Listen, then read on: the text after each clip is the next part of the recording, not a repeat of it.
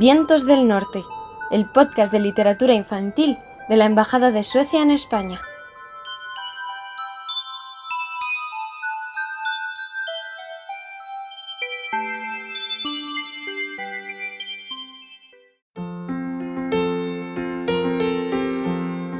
La lengua zacarina. Casi todas las mañanas Zacarina desayunaba gachas, gachas de avena, y casi todos los días su padre le preguntaba si quería echarles azúcar o compota de manzana. A veces le apetecía azúcar, a veces compota de manzana. Pero una mañana, cuando su padre volvió a hacerle la misma pregunta de siempre, Zacarina se quedó mirando un buen rato su plato con las mismas gachas de todos los días. Cuando al final respondió, no dijo azúcar ni compota de manzana, sino redondero. ¿Qué? dijo su padre redondero, escrondero, rojidulci, puzi, puzi, explicó Zacarina. Vale, vale, pero ¿quieres azúcar o compota de manzana? insistió su padre. Zacarina se quedó en blanco. ¿Compota de manzana? ¿Qué significaba eso? No sonaba nada rico. Si no le ponía redondero, escrondero, rojidulce, puzi, puzi a las gachas, no las quería. Y se lo dijo a su padre. Vale, vale, bobadas y boberías, dijo su padre, antes de echar azúcar a las gachas. No, no quiero eso, reaccionó Zacarina. Apartó el plato de las gachas y se marchó. Hacía un día de verano buenísimo. El mar chapoteaba azul. En el cielo brillaba algo amarillo que la gente normal y aburrida solía llamar sol. Zacarina intuía que también podía llamarse de cualquier otra forma. Bajó hasta la playa, Ahí, en el extremo de la roca plana que salía al mar, estaba tumbado el lobo de arena, dándole conversación a las olas. Él decía chap chap y ellas también chap chap. El pelaje arenoso relucía y cuando vio a Zacarina le sonrió con su salvaje y blanca sonrisa de lobo. ¿Y qué me cuentas hoy? preguntó él. Que sé hablar idiomas, dijo Zacarina. ¿Tú sabes idiomas? Claro que sí, dijo el lobo de arena. Fringlés, rancés, bruso y arbusco, y también hablo, y con total fluidez, ¿eh? babelés. Yo tengo un idioma propio, que solo es mío, explicó Zacarina. Pues mira qué bien, comentó el lobo de arena. Deberías estar muy contenta. No todo el mundo tiene su propio idioma. Con ojos entornados, Zacarina miró el mar, que destellaba mientras pensaba, ¿contenta? Pues a lo mejor. Aunque era una verdadera pena, pensó, que nadie entendiera su idioma. Su padre no lo entendía en cualquier caso. ¿Y qué sentido tenía un idioma si solo lo entiende una sola persona y nadie más? El viento susurraba, las olas chapoteaban. Zacarina se sentó al lado del lobo de arena. Se sentía pesada como una piedra. Azulono, mojadono, hola, hola, mecedono, plis, plas, dijo en voz un poco baja para sí misma. El lobo de arena aguzó el oído y asintió. Mar, replicó. Esto que has dicho significa mar. Y naturalmente la palabra debe ser muy larga en tu idioma porque el mar es muy grande y la palabra tiene que parecerse al mar. Azulono, mojadono. El corazón de Zacarina dio un pequeño salto de alegría. Volvió a hablar. Silbarero, susurrero, crujerero, zumbono, carrizono, siguió. El lobo de arena supo enseguida que hablaba del viento, del viento que silbaba, zumbaba y susurraba en los carrizos y los hacía crujir y chirriar. Zacarina se sintió de repente tan ligera como un globo. El lobo de arena lo entendía todo. Ahora eran dos quienes sabían hablarlo y podían hablar entre ellos. ¿Volterirulo, piruetuno, rodandero, rodandero? preguntó. El lobo de arena se puso de pie de un salto. Claro, volteretas, qué buena idea. Se fueron rodando por la playa como si fueran dos madejas y dieron un montón de volteretas seguidas hasta que se marearon tanto que se desplomaron como plomos. El cielo daba vueltas, el mundo daba vueltas y tumbados en la arena en mitad de la playa se gritaban uno a otro. Amarilluta brillarín, rayonón radiatintín, revolotuntún, grazna dindón, urraquera, urraquera. Cuando el mundo por fin dejó de dar vueltas, Zacarina se acercó rodando hasta el lobo de arena. Estaba sentado quieto, muy quieto, y se veía puesto bizco. En medio de su hocico se había posado una mariposa amarilla. Mariposa limonera, susurró el lobo de arena, aunque me pregunto cómo se dirá eso en mariposo. Se quedaron sentados mirando la mariposa, que batía sus alas lentamente. El mar chapoteaba azulón o mojadono, el sol brillaba bello y el viento cuchicheaba entre las cañas. Me gustero muchero a curi uri, dijo Zacarina. Aquí en Stone Mundón. A mí también, respondió lobo de arena. Cuando Zacarina volvió a casa, su padre había hecho tortitas. He pensado que a lo mejor tendrías hambre, explicó. ¿Cómo no has desayunado nada? Zacarina puso la mesa y el padre le preguntó con cierta prudencia si le apetecía alguna cosa en especial con las tortitas. Compota de manzana, por favor, respondió Zacarina. Uf, qué alivio que vuelvas a hablar de un modo comprensible, dijo su padre. Mm, contestó Zacarina. Y en la playa, el lobo de arena estaba tumbado, meneando muy despacio las patas delanteras. Casi había aprendido a revolotear en mariposo.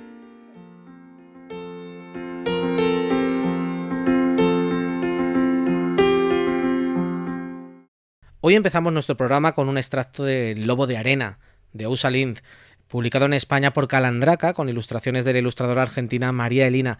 Un libro que habla del universo infantil y de la imaginación capaz de justificar casi cualquier situación. Los traductores al español de este libro, publicado originalmente en Suecia en 2002, son Mónica Corral y nuestro invitado de este programa, Martin Lexel. Martín, bienvenido a Vientos del Norte. Muchísimas gracias por acompañarnos. Muchísimas gracias por invitarme. Un placer, un placer de verdad tenerte aquí y conocerte en persona, iba a decir, bueno, a través de, esta conexión. Encantado de estar aquí y conocerte a ti. Traducir un libro, Martín, eh, tiene también mucho de creación personal. Los traductores tenéis que captar el alma del libro, a traducir y trasladársela a los lectores de, de, otras lenguas. ¿Cómo ha sido recordar el Lobo de Arena? ¿Qué recuerdos te trae esta traducción? Una traducción muy, muy divertida. Pocas veces coinciden tanto los retos de la traducción con las alegrías de la, traducción, pero en este caso yo creo que sí, porque el reto aquí ha sido eh, transponer todos los juegos de palabras, todas las rimas, los neologismos, onomatopeyas, que está lleno de onomatopeyas, asonancias, aliteraciones, que Rosalind es una escritora que explora los límites de la posibilidad del lenguaje Experimenta mucho con el lenguaje y los libros se van acercando un poco a la, a la poesía.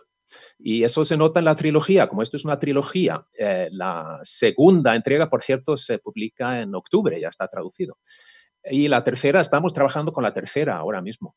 Y esa faceta eh, de los textos, ¿no? esa faceta más experimental, más poética, eh, más lúdica, lo va acentuando cada vez más a lo largo de los, de los tres libros. Pero es muy divertido. Además, creo que es un libro eh, que conviene leerla en, en voz alta.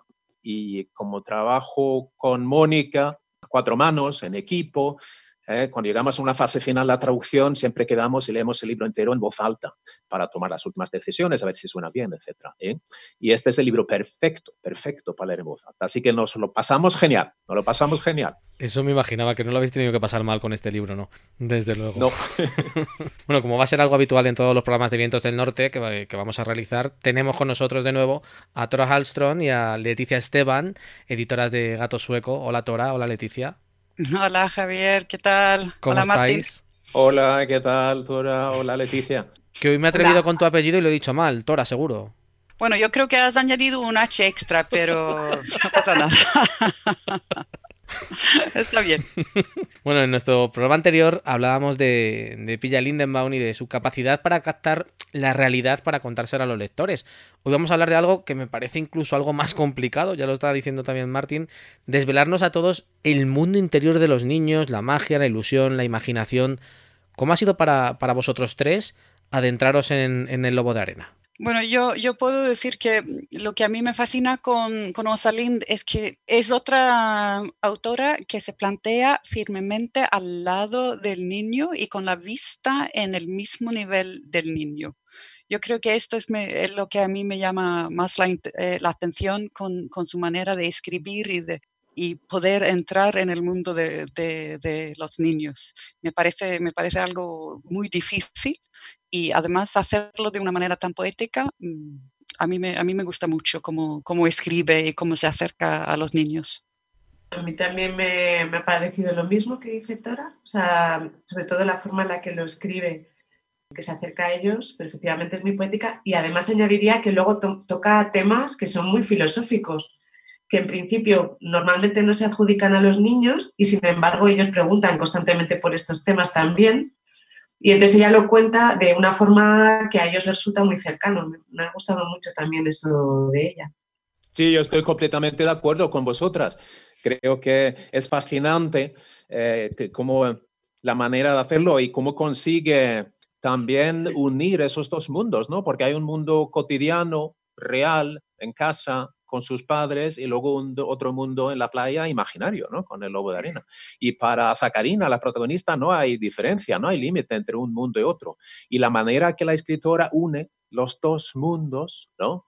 Sin que se note ¿no? Realmente cuando estás en uno y cuando estás en el otro, me parece impresionante. Y hay muy, muy poca distancia entre los detalles más triviales, más banales, ¿no? De la vida cotidiana de la gente y las grandes cuestiones filosóficas, ¿no? Cuanto más profundas, vertiginosas, ¿no? Abstractas, mejor, ¿no? Y que hay un paso, hay un paso y de repente, ¡pum! De la cocina estás en el espacio, ¿no? Así que me parece impresionante. Desde luego, aquí hablamos de, esa salchicha infinita, por ejemplo, ¿no?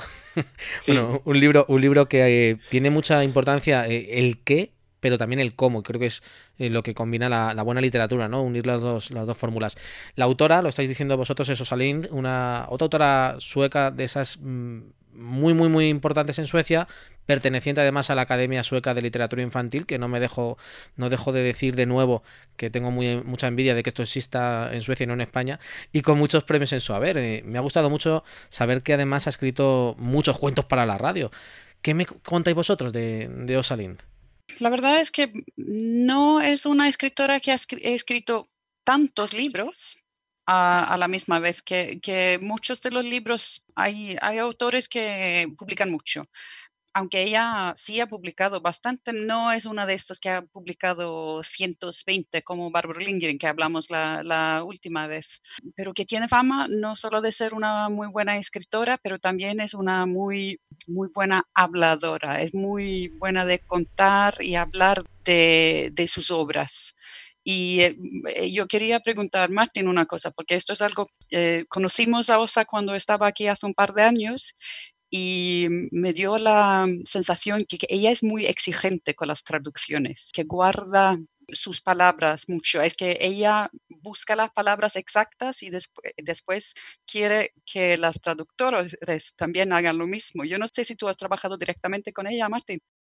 Sí, tienes razón. Yo creo que Rosalind, muy respetada, muy premiada, una escritora fantástica, pero ha publicado poco, como dices, cuida mucho.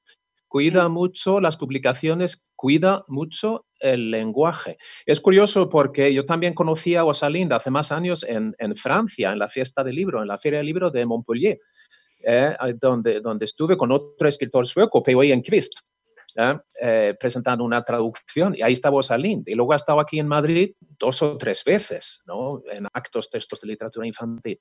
Así que nos llegamos a conocer y, tener un contacto por internet, por correo electrónico de vez en cuando, y me preguntó si podía traducir un par de relatos suyos, bueno, un par de capítulos del primero de Saint Variant, porque iba a ir a Cuba, a una especie de feria del libro en La Habana, eh, y habían contratado a una actriz, ¿no? Que iba a leer unos cuentos. Entonces, pues, ¿no? Como nos gustaba mucho el libro, pues nos pusimos manos a la obra y hicimos dos capítulos.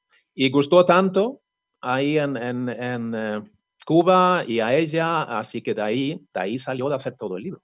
Y yo creo, después, así en retrospectiva, a lo mejor eso era un test, a lo mejor nos ponía a prueba, ¿no?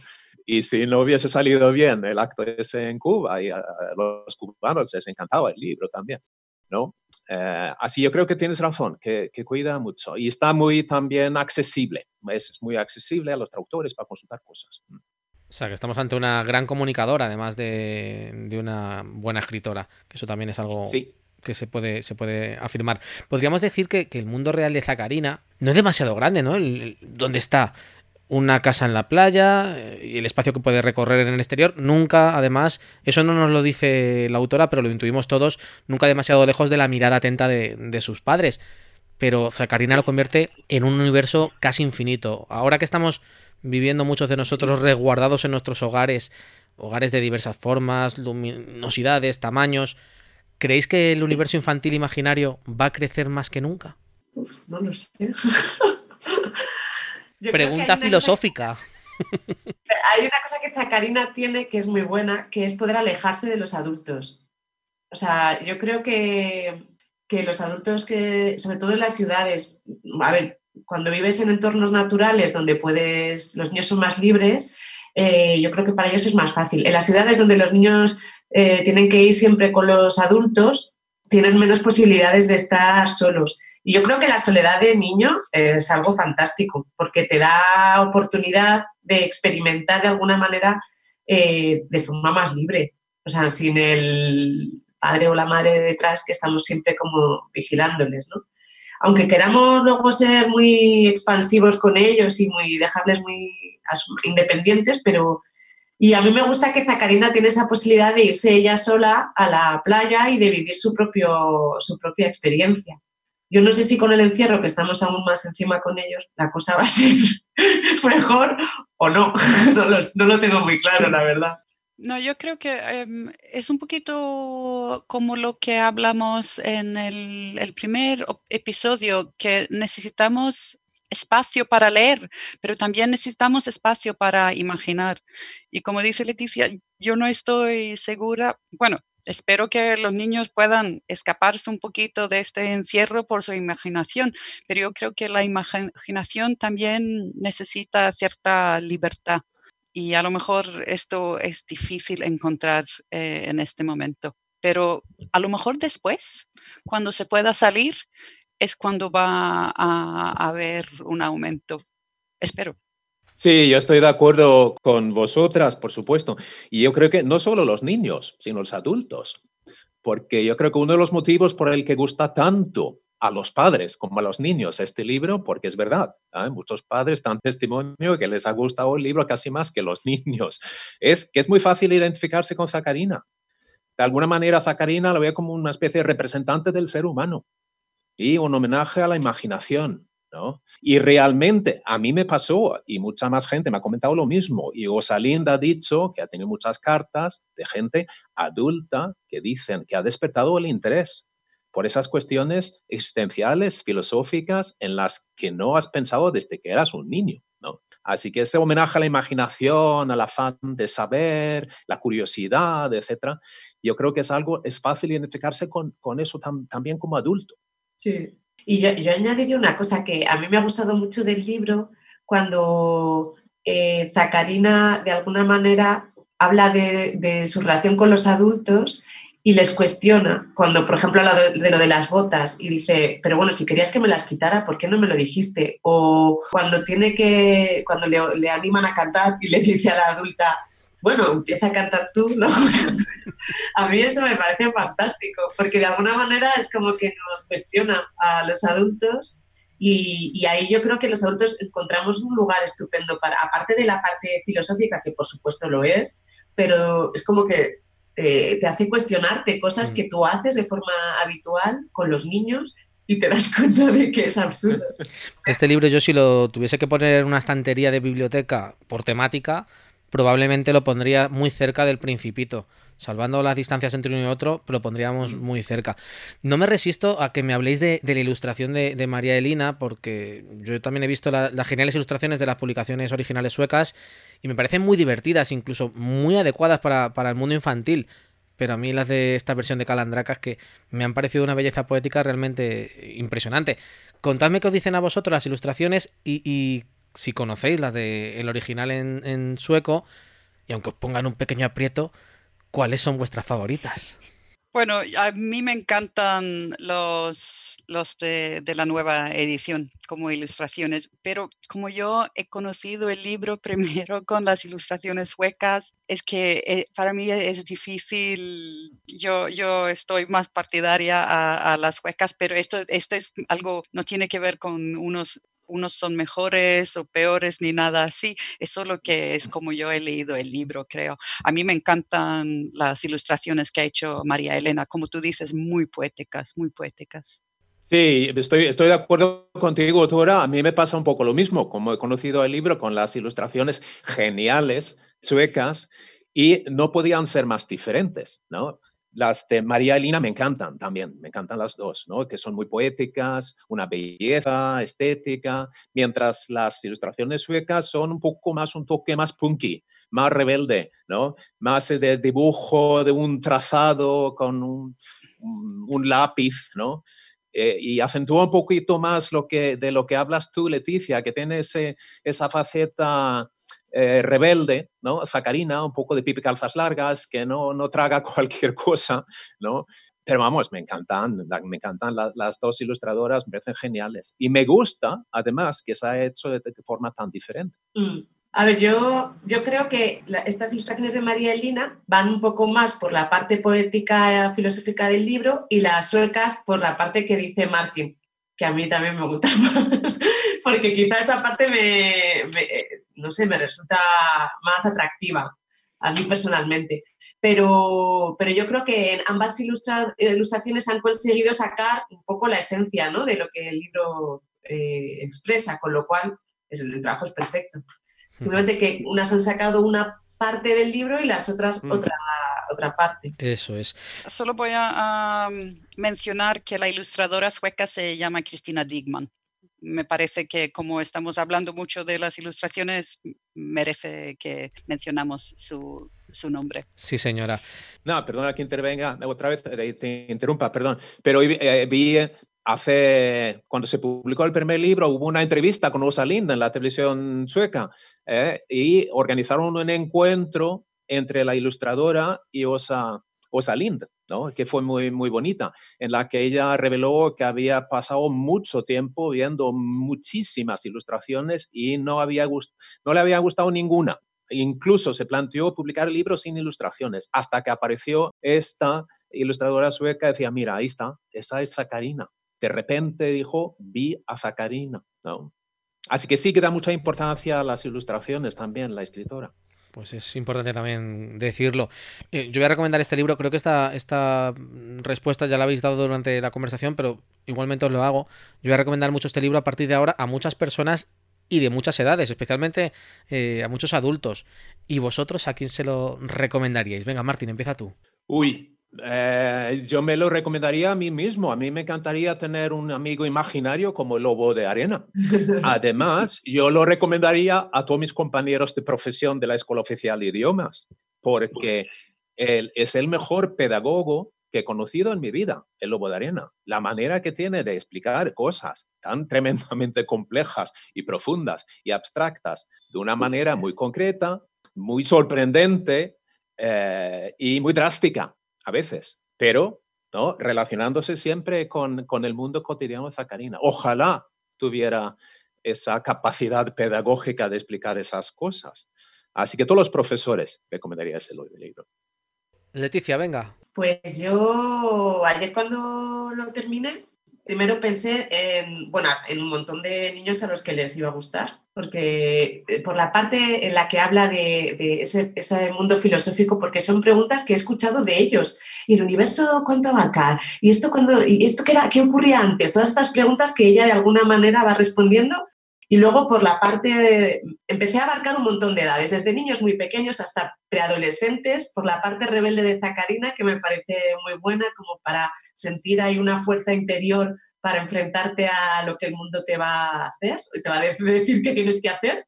Y luego, eh, quizá por esa misma fuerza, se lo recomendaría a un montón de adultos. O sea, yo me, me, dije a mí misma, ojalá hubiera leído este libro antes, cuando era más pequeña. Esa fuerza que tiene Zacarina para tener muy claro lo que quiere y lo que no quiere, que es un poco como ha dicho Martin, que recuerda a Pipi, ¿no? Eh, esa energía de, seguridad en sí misma, yo creo que a los adultos muchísimos nos viene fenomenal. Entonces, realmente hay una franja de edades y de realidades muy diferentes a las que se lo recomendaría, no una sola. Yo lo recomendaría a, sobre todo a padres que quieran leer juntos con, sus niños y para abrir estas preguntas, para abrir la buena conversación con un niño sobre, sobre cosas más importantes. Yo creo que esto también se puede eh, apreciar solo por, por, la aventura y todo esto, yo creo que este es, es algo que puede acercar a, a un adulto, a un niño en una conversación muy bonita. Bueno, un libro además que, que, es de esos buenos libros que empieza uno a leer como que no quiere la cosa, a ver qué me va a contar y te atrapa, te atrapa, te atrapa y si te descuidas te lo lees sin, sin levantarte, ¿no? Me ha gustado tanto que me gustaría leer más libros de, de Osa en, en, español. Ya nos dice Martín que en octubre va a llegar la, la segunda parte del Lobo de Arena, pero corregidme vosotros, no he encontrado más eh, libros suyos aquí en España. ¿Hay más? ¿No hay más? ¿Qué me podéis decir? No, no, no hay, hay, más. hay, más. De momento, lamentablemente, De momento. ¿no? Ojalá en el futuro, a ver, a ver si conseguimos convencer a, a Calandraca o a otra editorial eh, de seguir publicando a, a, Osalín, porque hay más cosas muy interesantes. Tengo que decir también que, es, que esto, claro, que es un libro clásico, un minor classic, que se ha traducido a más de 20 idiomas. Y aquí también se ha traducido en catalán, a gallego, ¿no? Y que la trilogía es, es, es fantástica, va, va, se va mejorando. ¿No? Va mejorando. Bueno, pues ya nos ha ofendido el segundo, o sea que esto lo tenemos claro que, que, la segunda parte ya tenemos que, que leer.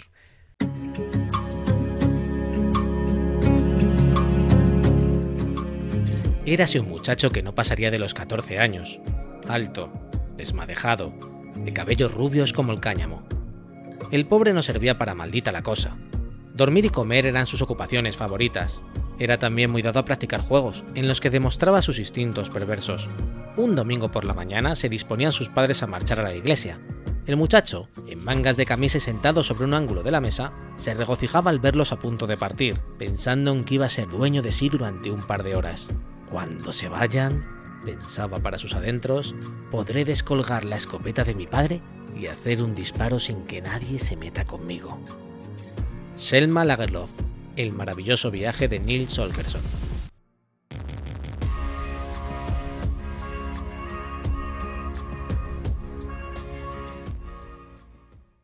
Además de, del Lobo de Arena, hoy queremos recomendaros otro libro infantil sueco publicado en España, Jenny Tiburón, de Lisa Lundmark, publicado por Tule Ediciones con traducción de Carmen Montescano e ilustraciones de Charlotte Rammel. Leticia, Tora, eh, ¿por qué os gustaría recomendar este libro? Contadme. Jo, este es uno de mis libros preferidos suecos que he leído en muchos años. Eh, me encanta. Es, es, otra vez una autora que ha conseguido ponerse en, en el lugar de una, una, niña, Jenny, y además esto es una niña que su problema según, según los adultos y según el mundo, es que está muy callada y parece estar sola, pero al leerlo te das cuenta de que ella, bueno, es una chica intro, introvertida y el libro no intenta solucionarlo, le deja estar y ser exactamente tal y como ella es. Y esto para mí no debería ser tan, tan raro, pero muchos libros son este tipo de lo que llamamos a veces libro píldora, que hay que ayudar a los niños a no eh, sentir timidez o no sentir miedo y no sentir y no ser lo que son.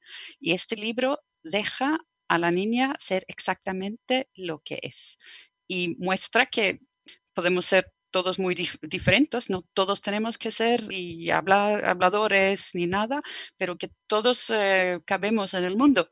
Y esto me gusta mucho. Y además yo, yo, añadiría que, aunque habla de una niña muy introvertida, que tiene un mundo interior muy grande y no está muy interesada en las relaciones con los otros niños, eh, sin embargo creo que que mm, explora las diferentes facetas que todos tenemos. Es decir, que no siempre eres introvertido, no siempre eres extrovertido, no siempre... Es como, de alguna manera, no, no determina que las personas somos de una única manera, sino que tenemos un abanico muy grande de formas de ser y que depende de las circunstancias podemos ser de un modo u otro, aunque tengamos una tendencia mayor a ser de un modo u otro. Entonces yo creo que, o sea, yo, yo el libro lo he comprado para niños que son toda, totalmente extrovertidos, nada que ver con Jenny, y sin embargo les ha fascinado, porque de alguna manera también les, les ofrece el libro la posibilidad de ser toda esa, esa gama de, ¿no? de sentimientos y de características diferentes. Martín, ¿tú lo has leído este, este de Jenny Tiburón? Sí. ¿Y qué te ha parecido? Cuéntanos. Eh, bueno, me ha, encantado, me ha encantado y estoy de acuerdo con, con Tura y, Leticia con todo lo que dicen. Y otra cosa que me ha gustado mucho con este libro, que el sentimiento de la lástima, ay, que la pobre niña, ¿no? Pasa mal en el colegio, tal, que hemos todos hemos leído miles de libros que cuentan un poco la misma historia, ¿no? Y luego resulta, y me, me ha encantado esas imágenes, esas metáforas del tiburón y el pulpo. Me parecen símbolos y metáforas súper potentes, ¿no? Que no he visto tratados de esta manera. Y me ha encantado que esa niña, ¿no? Sea un tiburón por dentro. Eso también es una especie como en Zacarina, un homenaje al mundo interior, ¿no? Un mundo interior muy, muy rico, muy pleno. Y eso de que no tiene amigos en el colegio, pero luego resulta que sí, que tiene amigas, ¿no? Tiene amigas, que tiene una familia normal y tal. Y eso me, me, ha gustado, me ha gustado mucho, me parece muy original, ¿no? Eh, y se deja leer, ¿no? Con, con, con mucha facilidad y me ha gustado mucho. Una delicia de, libro también. Un libro además que hace dos años fue premio de la Asociación de Editores de Suecia al debut del año y premio Nils Holgersson al mejor libro infantil del año. Un libro que deberíamos leer todos para comprender mejor a los que creemos que se sienten desplazados por, por los demás. No es mala idea.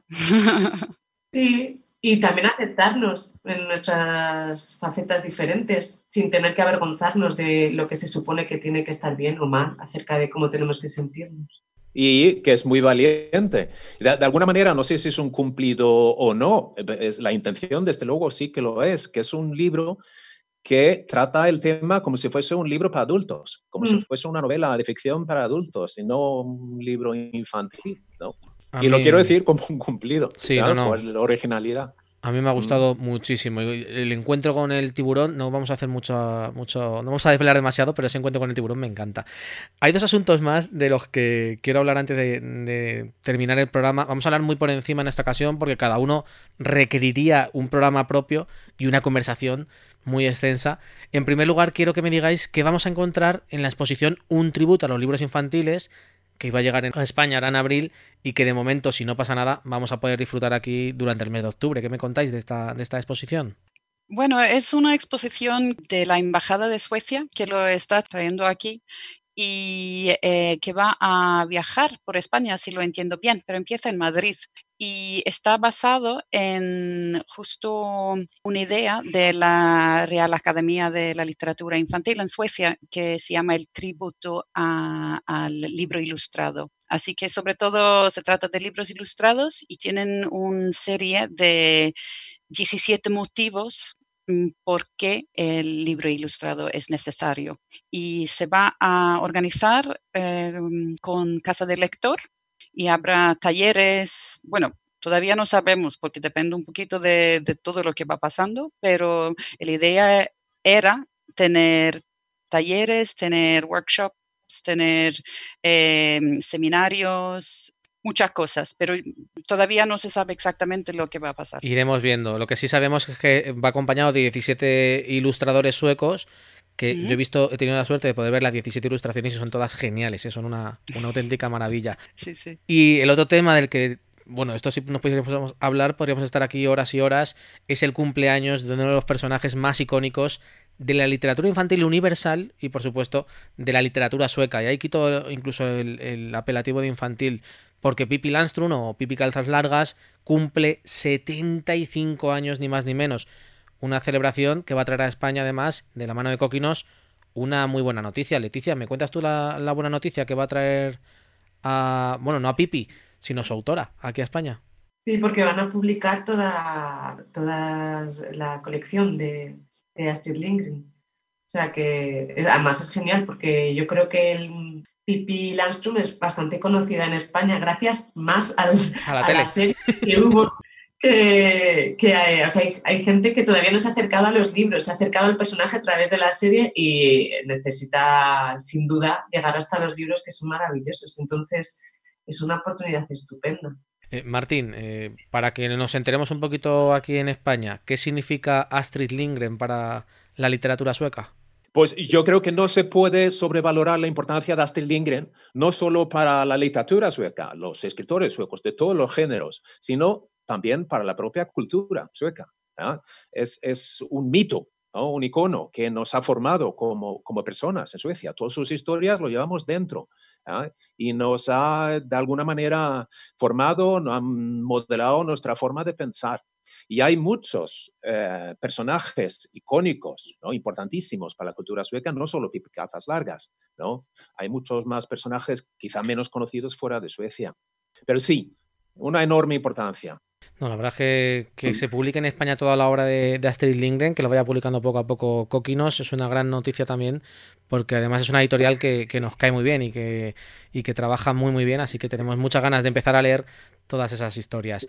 Tora, como la semana pasada o como el programa anterior, yo quiero que nos despidamos, pero no sin escuchar algo de sueco, así que recítanos algo, por favor.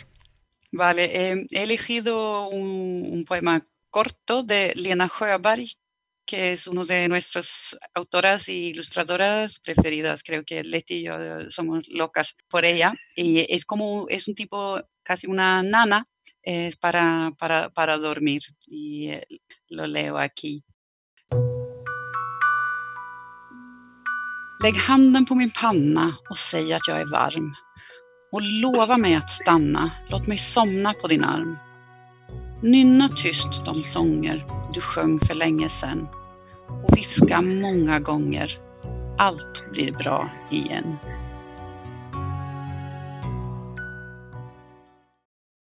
Que más o menos ah, sí. dice. Es alguien que pide que le mimen, que le deja dormir en su brazo y además eh, acaba con que todo saldrá bien.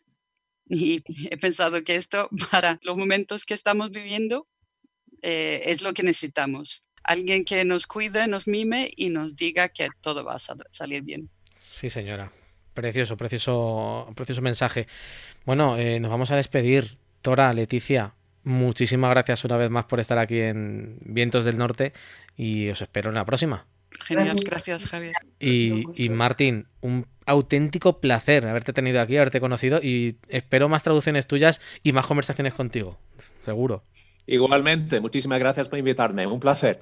Gracias a los tres. Hasta luego. Hasta luego. Hasta luego.